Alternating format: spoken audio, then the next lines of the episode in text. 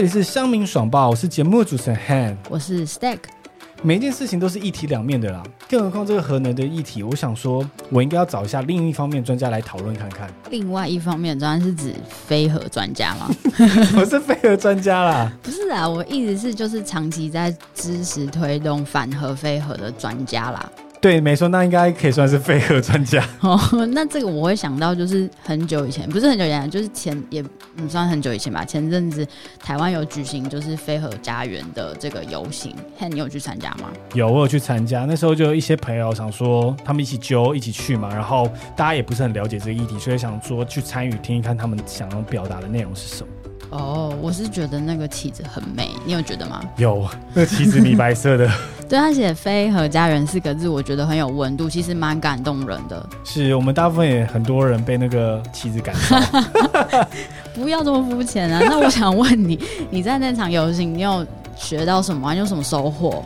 嗯，大部分人都在聊关于就是核灾这件事情啊，因为像最近比较近的那个福岛核灾嘛，那大家都可以知道污染物啊，然后还有进口台湾这些议题，所以核灾对于生活的影响是很巨变的。那台湾也是一个蛮小的一块地方，承受不起任何一次核灾的发生。对啊，可是像我自己是没有去参加那个游行，但是我就是可能从社群媒体上看到很多朋友是去参加的，然后我自己是。嗯，可能对这个议题没有很了解，所以我也不敢去下定论说我是要支持核电还是非核这样子。所以我就想说，很多人可能因为社群媒体被感召，但其实不是很了解这个中间背后的运作跟它推广的意义是什么。所以我就想说，去找绿色和平的资深项目主任古伟木，他本身是投入很大量的时间在推广飞核家园，也去过很多次的核灾现场，像是车诺比或福岛。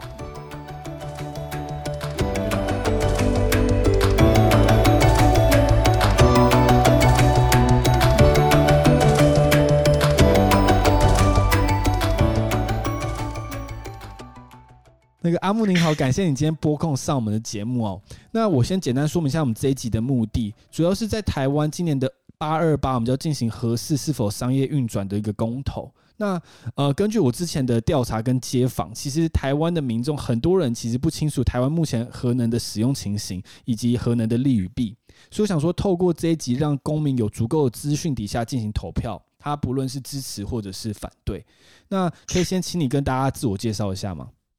可以啊，首先谢谢你的邀请，特别就是我的中文说的很烂诶，所以你也邀请我，我真的觉得很荣幸。不会不会啊，其实其实我叫我阿木就好了。我其实，在绿色平台北办公室工作的，但从前我是一个香港人啊，香港人啊，也在香港这边的绿色平工作。然后大概从接接触核电，大概是十几年啊十。十几年前啦，就是因为当时候香港也跟台湾差不多，也在讨论到底要不要啊啊输入更多的核电是。啊这个讨论，所以就从从前就开始研究核电，也讨论到到底民众或者是核电跟社会跟市场到底有什么关系，我们要怎么看考量核电这个问题。是。谢谢。那我们想说，可以先从就是世界的趋势开始。那目前台湾是一个台湾的政府的政策是非核家园呐。那可以跟我们介绍一下目前世界在使用核能的趋势是什么吗？哦，世界在使用核能的情况，其实跟台湾就差不多吧。我想大概大部分来说，就是。啊，虽然还有新建的核电厂，我确实承认这还有蛮多地方是在新建的核电厂，但核电厂的新建的速度比淘汰的速度其实慢很多。嗯，所以简单来说，核电站的发展是越来越小了，然后现在的发电比例也越来越小。更特别的就是，其实愿意投资在核电的。企业或者是或者是政府啦，啊，也越来越小，这是最大的问题。比较多的投资其实也是政府的投放，对，这就是简单来说世界的情况吧。嗯，哎，可是我有看到一些新闻有在分享到说，美国它虽然没有什么在新建，但是它有一些延役的动作，他们不盖新的，但是把旧的继续延长使用，甚至用到八十年。哦，其实有的啊，确实有啊，演绎也有不演绎，都有。我真的不不只说一面的话啦，就两面都说，确实有演绎。因为特别就是演绎的情况，很多时候美国的市场有点不同嘛，电力市场跟台湾，台湾就只是台电，对。但美国的电力市场是有很多不同家的企业在里头，对他们来说，演绎是最。啊，成本最低啦，CP 值最高啦。对，如果之前已经投放下去的，他继续的演绎了，他不用投放太多新的啊成本下去就可以。装装钱的话，其实蛮划算。那当然，不演绎的也有另外一种考量，也说一下不演绎的机组为什么了，就是有些比较老旧的机组。他过不了啊，在辅导和在过后提升的安全的标准，是，所以他们就不演绎，所以都有这不同的考量。是了解。那呃，你知道有哪一些国家是因为想要减少呃核废料的发展，或者是希望更干净能源，所以决定不要继续使用核能的吗？哦，其实有蛮多减小啊用核能的案例啦。其中一个，我想每个人都听说过最多就是德国啦。嗯，对，德国很多人就还还还有很多批评嘛，就是说，哎，德国不用核能，也不是烧煤，或者是从法国里面买电过来，很多这样的说法啦。但只是如果你真的去看啊真实的数据的话，其实。德国的用电的碳排放，其实从淘汰核电到现在，其实是下降的。哦，所对，只是呃国际的数字来的，要去找哦。另外就是另外一个批评，就是说他从法法国去买电过来嘛。对，但其实德国从淘汰核电开始到现在这一天，它每一年的电力也是一个出口国。哦，真的假的？对。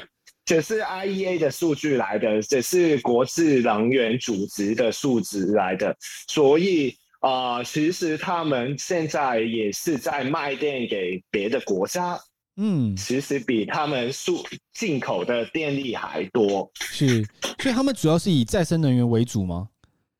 对，没错，他们主要是以再生能源为主，然后在再生能源比较。啊，充沛的时间就好像用电也比较小的时间啊，就好像是周末的中午吧。嗯，然后用电比较小，然后发电量也很好的话。他们就会卖出去这个电力，是了解，谢谢你的分享。那呃，对于台核能的话，大家会直接直觉的想到说它是一个蛮有效率的能源啦，因为不论是在那个再生能源啊，或者是燃煤，其实都有一个转换效率的问题。那核能的转换效率是比较高的，可是核能直觉也会想到核废料跟核灾。那我想说，针对这两点，想说跟您讨论一下。那在我在读您相关经历的时候，有看到您。呃，多次造访车诺比吧，可以跟我分享一下那边的情形吗？啊，可以啊。其实我不止去过切诺比，也去过蛮多次福岛啦，所以我对和在现场的经验确实是蛮多。呃，在现场里面最容易看到的事情就是。哪些研究报告没有提到的事情？呃，是什么？是什么？我期待哦！哎啊，比如说我在切诺比的时候，到现在哪个区域，其实哪哪边的医院或者是医生医师啊，他们检查的时候，如果病人身体有问题，他他。正常来说，台湾就是啊量量这个血血压，对对对，血压对体温是来来去去就是这些嘛。但当地的啊呃医院还有一步要做，就是检查每个人体内的辐射哦的内级数字到底有多高还是多低。但更悲哀的事情也是。永和团体常常说啦，就是啊，没有报告，没有研究说有影响啊。嗯，他们当地的意愿其实是跟我们说啊，他们根本没有这个钱。去做怎样的研究？是他们只可以建议，就是说啊，如果民众啊，他们发现他们体内的啊内极的辐射是有点高的话，他们就建议他们去啊啊亲友的家就离开这个地区，去收一个暑假或者是什么，然后避免吃当地的东西，去减少这个啊不舒服的感觉。所以这是他们的医疗系统唯一可以做的事情。了解，就确实这是研究报告里面没办法去反映的事情哦。呃，另外也可以分享一下在福岛啦，福岛跟当地的居民其实很多是离开了，他们离开到不同的地方。然后他们也跟我们投诉啊，真的是投诉，说啊，他们啊难民的身份其实已经没有了，所以他们在医疗系统里面其实没有这样的记录，去说他们是辅导过来，然后去帮他们去做特别的检测，所以啊也是很明白，就是啊政府因为钱不够嘛，是那。到底怎么处理？怎么评估这些医对医疗的影响、对健康的影响？所以所有的研究报告都只可以出一个，就是研究里面没有发现有影有确定的影响。但研研究里面也会补充一句，永和团体不会说的，就是他们也没有说没有影响，他们也没有方法去确认。核灾没有影响，所以这就是现在啊，我如果真的有机会去现场跟当地的人去聊天，去理解他们的生活，就会碰到怎样的现实，怎样的没有方法在研究报告里面表现出来的现实。是，谢谢你分享。我对于这个。呃，车诺比可能我们大家电影上比较常看啦，就是那边都没有人嘛，然后很多野生动物跑来跑去，就是可能便利商店都是有点破烂，这样蛮可怕的样子。可是我们对于呃最近的二零一一年的福岛核灾，可能离台湾也比较近，可以，它当当地是什么状况？就是完全的封锁，也是跟车诺比一样吗？还是是怎么样的情形？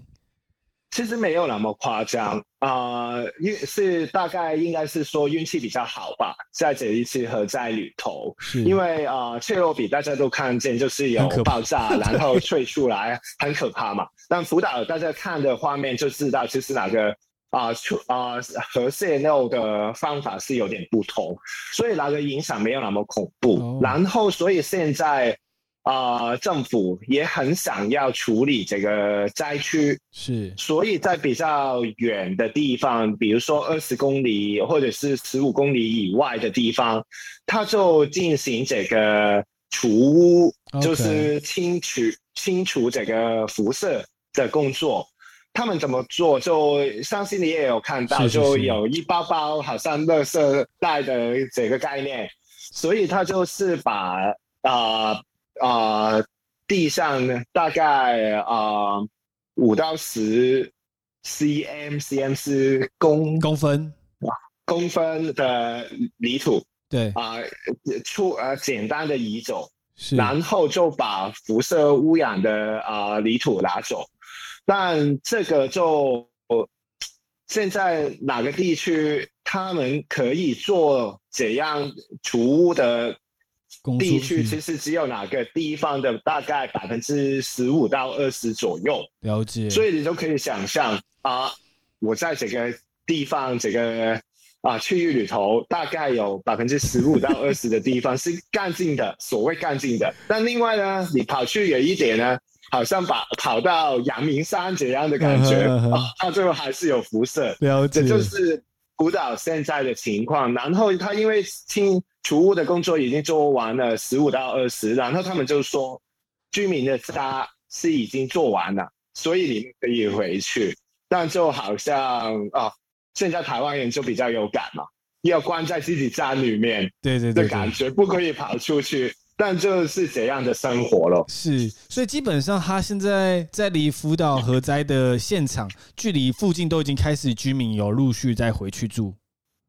其实有很多的居民不愿意回去，嗯，因为比较愿意回去的，从切洛比到福岛，其实我们看见的也是一些比较老的啊居民才愿意回去，所以你也可以看，可以想象啊，在就是。一个没没有年轻人、没有小孩的社区到底是怎么样？是，这就确实是蛮奇怪的一个状况啦。是，谢谢你分享。那刚才聊到这个两个核灾，我下一个想带到话题就是核电厂的风险。那很常在呃提倡反核这个组织上会提到说，呃，核电厂因为其实我们台呃全世界的核电厂就大概几座，那都已经发生过那么多严重的事件了，所以其他风险很高。但我的另外一个想法是说，车诺比的核电厂它的运作原理跟福岛核灾发生的核电厂的事件其实是不太一样的。那举例来说，像我们在讲飞机事故好了，我们可能都会在讲某一个飞机的型号。那我们不会特别提到全世界飞机的状况。那核灾的风险怎么会说把所有的核电厂都同时一起算进去呢？这边你有什么样的想法？哎，这个很好哎，我觉得这个问题确实是要要呃面对的，也是要讨论的。就是因为核电站啊，刚才你提到飞机的型号，对对，或者是设计到底有什么问题嘛？所以其实很多时候在处理飞机的啊表现安全的表现的时候，你都会用统计的数字，就是过去到底这个型号发生多少的啊风险或者什么事故，对。但核在呢，或者是核电站呢，其实他们没有这样去处理的，他们是啊用一个预估的方法，就是好我在理论上看看这个设计里头每个零件每个部分哦。出意外的几率到底是多少，用理论，然后就推估出一个所谓啊和。核电站是很安全，全说啊一百万分之一的啊几率是啊疑虑啊几率去说这就是核电站的风险啊，所以比坐飞机还安全哦。所以这个每个人都一定听过。对。那所以这个方法是很不同，这个对比的方法，飞机或者是车祸，我们是用啊过去统计的数据。对。但现在核电站我们是用一个预估的。数字，所以这是不可以对比的。反过来啊，刚才你说型号到底哪个有没有一些型号设计的啊？核电站比较安全嘛？啊，这个也是很重要的。比如说，我们看啊，核四好了，它是一个啊，所谓 APWR，就是先进式的废水式啊发电厂。对，没错。对。啊，它过去的表现是怎么呢？在国际上面，我们就来比就好了。是，但很不幸运，就是有这样设计的啊，核电站比较多是在日本呐。对对对对对，他们都在停停止运作。哦，他们就是 对，他们就是因为安全的考量在停止运作。其中一个当时候发生的一个啊。考量为什么它停止运作，就是因为他们在地震里面，其实真的有在运作嘛。然后在一次地震之后，发现哎，它的表现好像没有很好，OK，所以就停止运作。然后这个 A W A W P，对对对对对，这个这个同样的设计的核电站呢，其实其在其他国家就只是在建，跟核四差不多啦。但他们也停建了，为什么呢？也是因为他们的经济表现不好，就是发现他们的从敲不停的敲支，然后也没有方法保证他什么时候员工，所以就其实大部分的同类型的核电站也在停止运作或者是停建，所以就可以看到这个设计到底是好还是坏了。嗯，了解，谢谢你的分享。那嗯，可是我在读到这个设计的部分啊，我看到一个资料写说，嗯，因为台湾跟日本其实是蛮相近的状态嘛，因为我们都位于地震带，所以其实台湾人也很担心说，哦，核四会。会不会有地震影响？那可是我看到资料显示，合适的核心，就是它的 core 的设计是可以承受零点六六 G，G 是指那 gravity 的重力加速度。那七级地震大概是零点四 G，就是零点四 gravity 这样，就是加速度。对我也有读过。对，那我就会想到，我就会想到是以科学来角度来说，其实它并不会有地震的危害。啊，这就啊好，我除了这个资料以外，也读了不少啊，包括了从前啊呃，台湾政府也有邀请啊欧洲政府的欧洲核电安全的专家过来评估，是。啊合适的表现吧。其中他们的 comment 里面有提到啊，当然他知道核心就是哪个 core 反应炉，对对对。Core 对。是 OK，但其他比如说储存冷却水的，对对对，还有哪些 pipeline pipeline 叫做管道送水的管道，到底是不是可以抵御这个地震系数？对，他们是权益的。OK，所以这这这就是啊，从设计里头，如果你要评估一个核电站到底有没有问题，好，就算这个 core 是 OK 的炉心是 OK，但如果你没有水，把它冷却，持续的冷却也是会出现核灾哦。对对对，所以我觉得在这方面就真的要不要太简单去看核电站这个设计，说啊 core 没问题就没问题。其实，如果你看更多有关它设计的问题，你就明白，其实核电站在地震里头也是蛮多脆弱的地方。嗯，了解。那还有在一个被大家常常拿出来热议的讨论，想说可以跟你分享一下，就是核四下方有一个断层这件事情。那这个断层最后一次活动的时间，目前据我查到资料是三万七千年以上。那在科学界是被认定是一个无活动的断层，就是它未来可能应该是都不会再移动了。那如果再拿出来讲这个，会不会有一点变成只是在讲一个不会发生的事情？哦，我不知道怎么判断呢，因为断层，坦白说，我真的不是专家，是是是，所以我不懂的我就不说了。是，但。我看到的资料其实是有不同的学者对这个断层有不同的判断，但反过来，我我只是想说，这个断层或者是其实有蛮多啦，就是不管是地震或者是台风或者是暴雨，其实在核电站里面，这个评估也有这样的评估。但我回到刚才我说的那个欧洲的专家回来。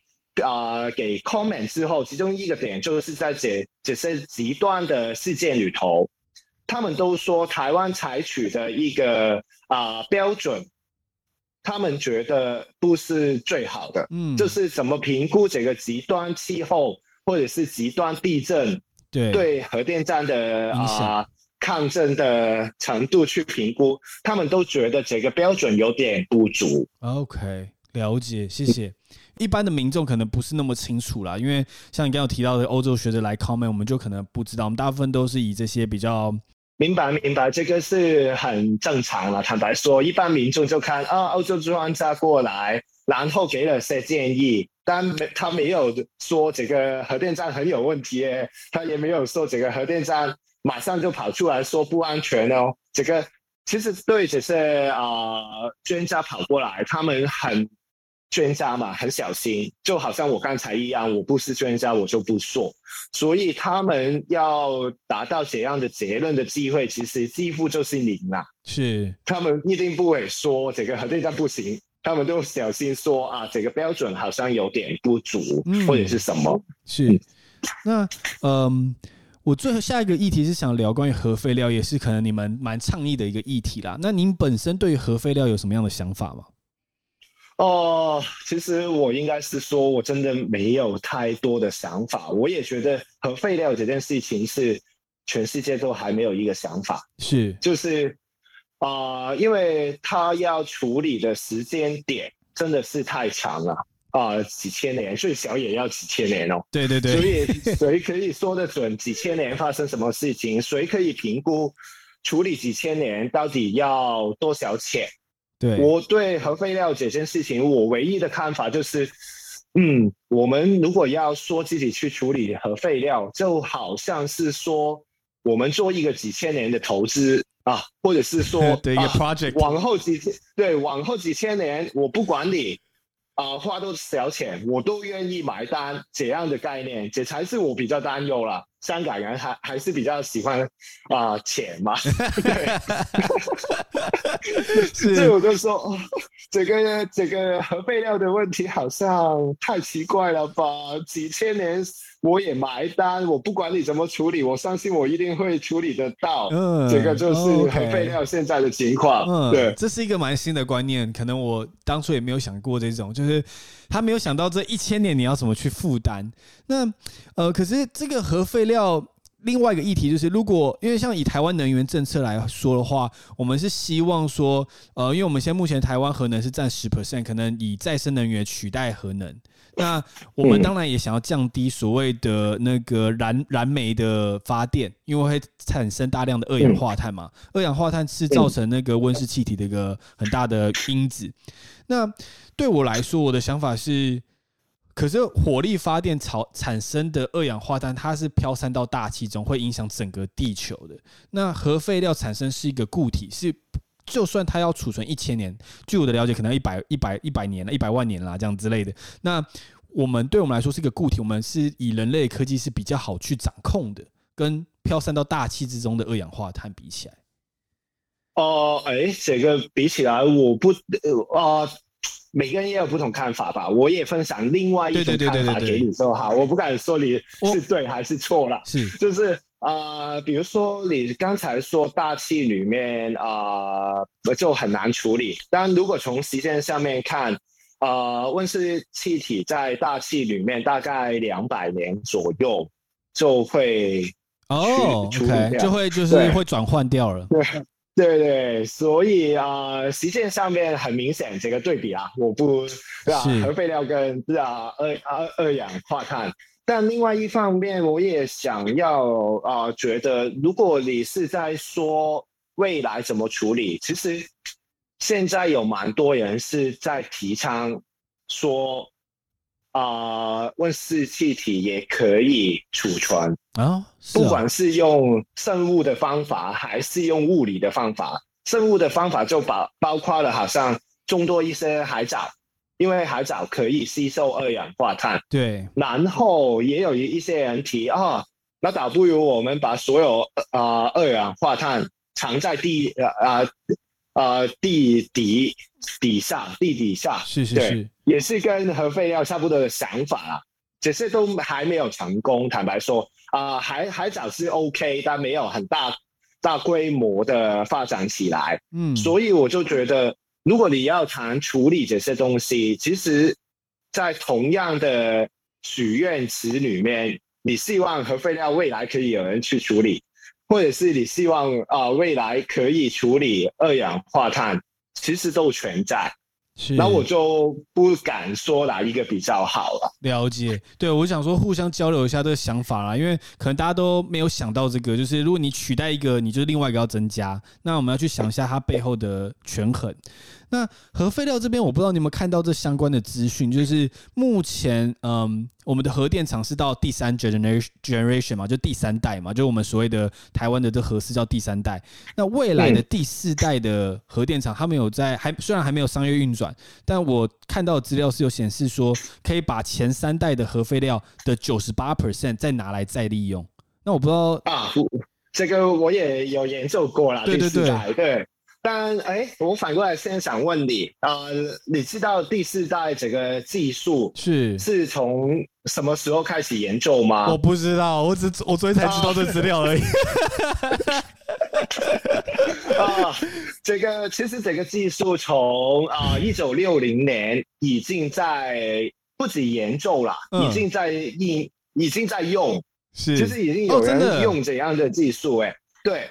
但后来就发现整个技术不好把握哦，不稳定。因为啊，不不是不只是不稳定，不只是说发电的效率问题，而是在安全的考量里里面也不符合商业运转的方向。所以这个第四代啊，不管是他说第几代啊，第四代、第五代、第六代也好，从来其实这些技术已经在，但已经应啊在。真正运用的啊时候，我们发现它很有问题，所以现在才没有人用哦。所以我们才说啊，好像理论上很美好的事情，对，对，那就不要拿来说啊。还有，如果只是我们讨论合适的时候。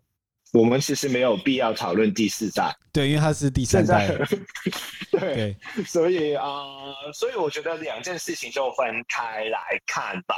啊，你不一定，就算你相信第四代，觉得很好，然后你就也也哪里也不应该同意第三代的。合适啊，你去想一想，什么核四、核五、六、七、八是第四代、第五代、第六代的核核技术吧？OK，了解。因为我当初会想问这个问题，是因为我那时候想到一个面向，是我对于核能，我个人啦，我是很不喜欢，当然是不最最讨厌就是核灾，第二讨厌就是核废料，这当然就是最直觉的嘛，大家都是这样。那可是如果有第四代，未来有这种。Promising 说第四代可以解决九十八 percent 的核废料，那美国可能盖了一个核四，那台湾就卖这个核废料给美国来使用。哦，对，我的想法。那我那我也跟你分享一下，如果真的有第四代，是不是可以解决核废料的问题？理论上有可能是可以，理论上对理论上，但实际上在啊工程上面去看呐，但经济上面去看的话，不可能。是。因为因为回收核废料的成本，在做循环在提炼，哪个成本比你们直接去开采天然的啊天然油对对对油天然天然气对。对天然的油其实啊更贵。哦哦了解有对。有对所以现在其实。颜料棒里面大部分也只是用天然的，没有用循环拿出来的，因为那个成本太贵。美国的啊一个大学你一定听过的大学就是哈佛，OK。啊是哈哈佛，对哈佛哈佛对哈佛。哈佛。是。他他们说几十年内这个经济效益都没有都不存在，OK，所以最少几十年内这个事情都不可行，是。哎，刚才你有讲到能源这个议题啊，我想再 follow up 一个 question 是，呃，因为目前火力发电可能就是有，嗯，就是燃煤嘛，要不然就是天然气嘛。可是我们也知道，就是这个其实对于那那个地球蕴藏的是有限的资源。那目前大部分的国家都还是以火力发电为主，台湾就占了五成以上。那未来这块如果缺乏的话，再生能源补得回来吗？那补不回来，如果我们这时候放弃核能的这个技术，会不会导致到时候能源短缺的问题？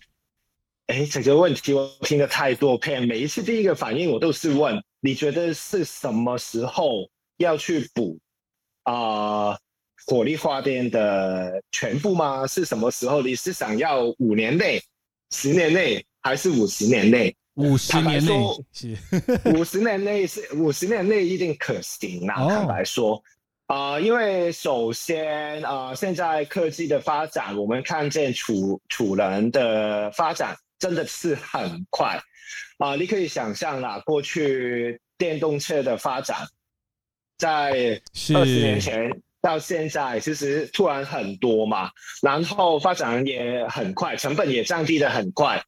所以，我们看见这个预估的话，五十年内用再生能源加上储能的发展，确实可以取代啊现在的火力发电。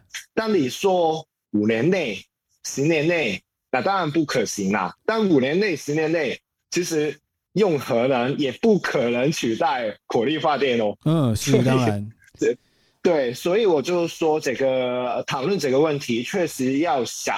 到底怎么去评估这个时间的限制？然后另外一点，我也想补充一下，就是我刚才跟你说，再生能源跟储能之后在五十年内啊，过去的经验成本一直下降嘛，所以我们就可以预估未来的成本也应该是下降的。对。但核电呢？核电其实从它一开始到现在来说，成本是一直上升的。哦。为什么？就是越来越贵的。为什么它成本会越来越贵？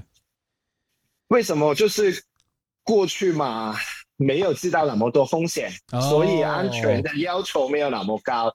现在我可以给你一个 reference 啊，我说的啊，英国最新的也是第三代的核电站，它发电的成本已经要大概三块六台币一度电，是只是发电的成本啊，也还没有算出要卖出去啊或者什么，所以这个几乎是现在世界上面其中一个最贵的能源的项目。OK，过去你们都觉得核电很便宜嘛？现在啊，我们看台湾过去的核电站。成本大概一块两块一度电嘛，嗯嗯，但现在新的原来这么贵，还没有算上去你刚才说核废料的问题，那我也不算进去，太太复杂了。是，对，谢谢你分享，因为我会想要问这一题，是因为最近刚好台湾有一次停电嘛。那就是五一三嘛，还有五一七嘛。那呃，我就对于这个题目就开始很感兴趣。那我了解是台湾目前是使用十 percent 的核能。那这十 percent 核能有个概念，是不是说我口袋有一百块，我少了十块没关系哦？是说今天一百块里面，呃，就是我一百 percent 的能源，因为我们台湾是一个独立电网，你少了一趴，就是有个地方就是要停电。不是说我少一趴没关系哦，就是大家我用我少开点冷气少一趴可以，不是不是是少一趴就有一个地方要停电，所以当一核能一停的话，台湾就是少十趴。那我现在就在思考下一个议题是再生能源。刚才阿木这边提到说储存能量装置是越来越 promising 跟越来越便宜的，但目前台湾还是没有看到这样子的现象，说立即就可以在再生能源上补上这个。储存装置，因为再生能源最大的先天性的问题就是没办法储存嘛。我们风力跟太阳能都只有在风太阳能就只有四个小时运行，然后风力的时间目前台湾发展的还不是很好，因为风力目前现在只有零点多 percent 而已。那我就很担心是，如果我们现在就确定说不要核能，尤其是我们的核二的第一机也提前在这个月就就停机了，那会不会直接造成台湾那么需求电力的时候，突然就没办法供给这样子？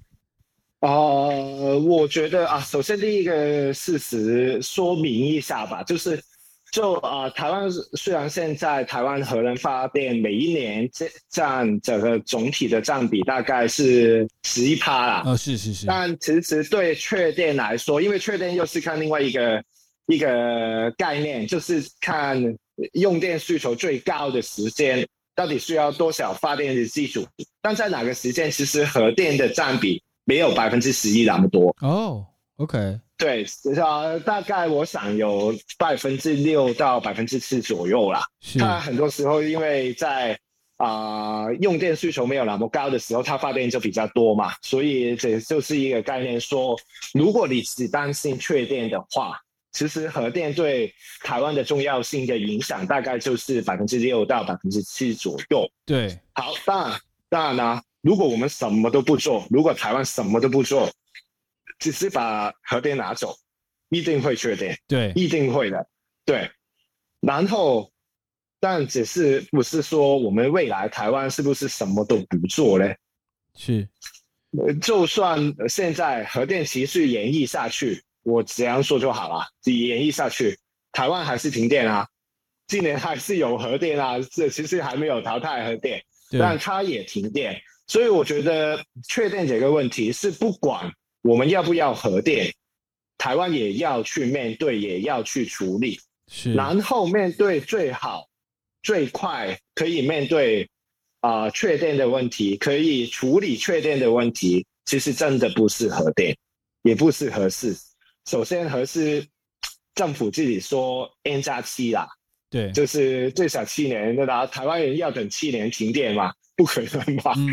然然后呃呃，王世寿找出来的哪个重启核电站的案例，其实也要十年，嗯，是十年，所以就二零三二年才建好，所以这个是等不了了。坦白说，所以我我反过来，环保团体建议怎么解决缺电的问题呢？首先是一定要处理这个电价的问题。台湾的电价是不是可以在确电的时候？啊，用电高峰的时候推得更高。其实啊啊，我我记得我坦白说了，我不太记得是不是楼思然，但我过去看过一个电价高峰跟低低峰的对比，他们是四倍哎，哦，就是啊，如果一块是低峰用电，就是四块，是对。所以这个四倍确实是可以看见啊，这是最快可以处理缺电的问题。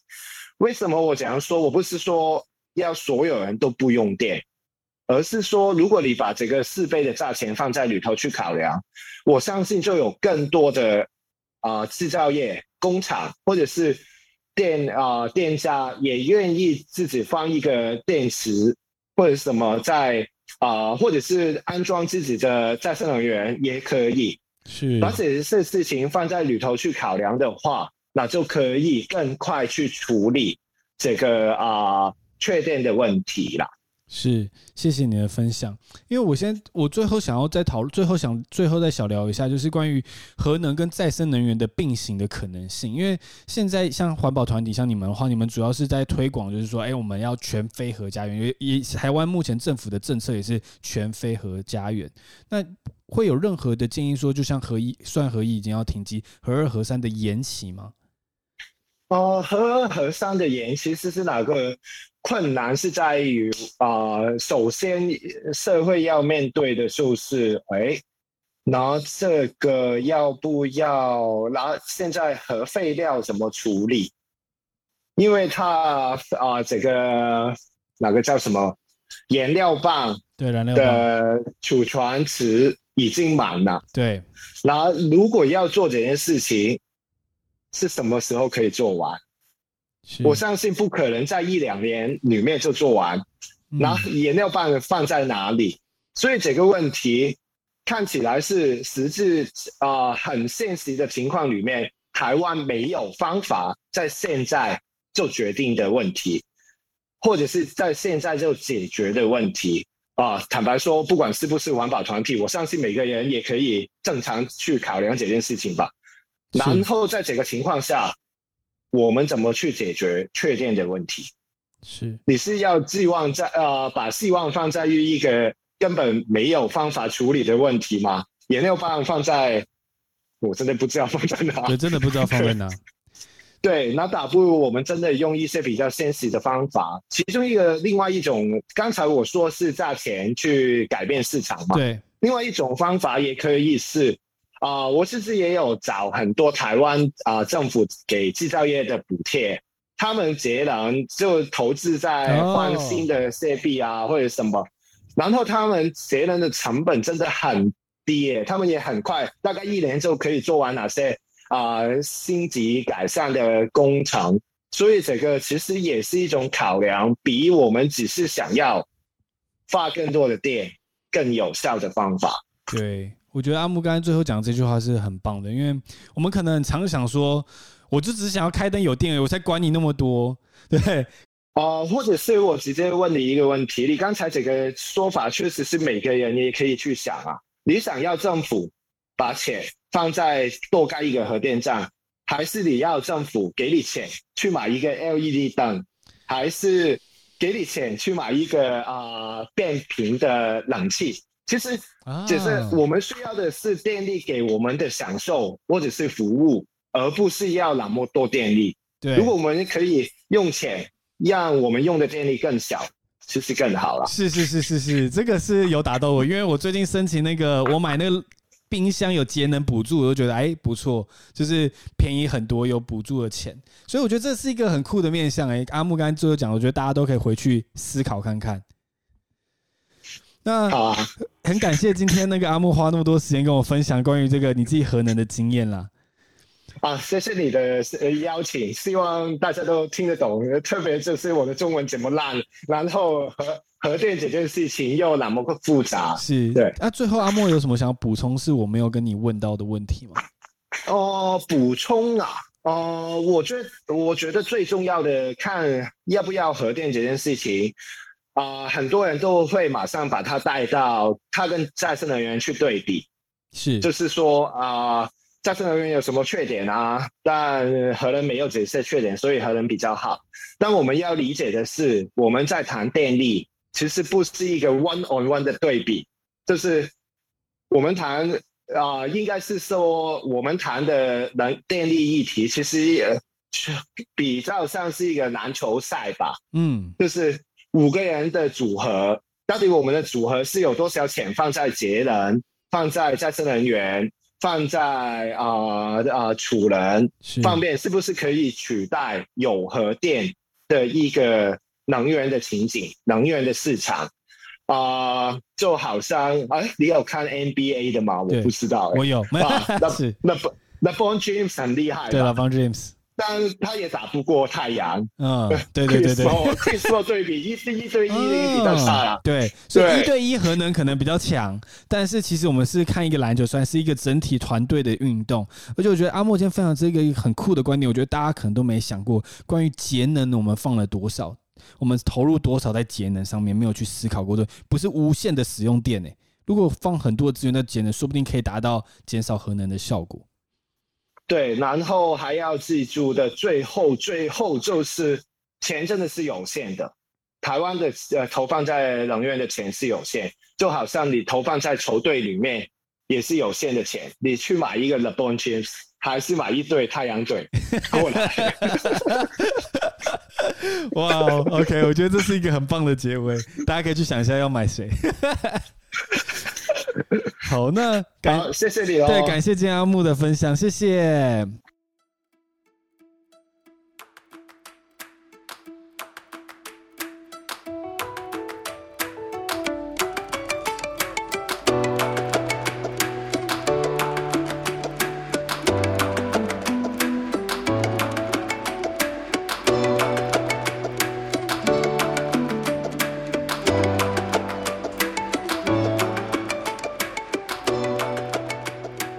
跟阿木聊完之后啊，我觉得最印象深刻就是节能也可以投入资源这部分。原本以为就请大家关灯啊，少吹点冷气这样子。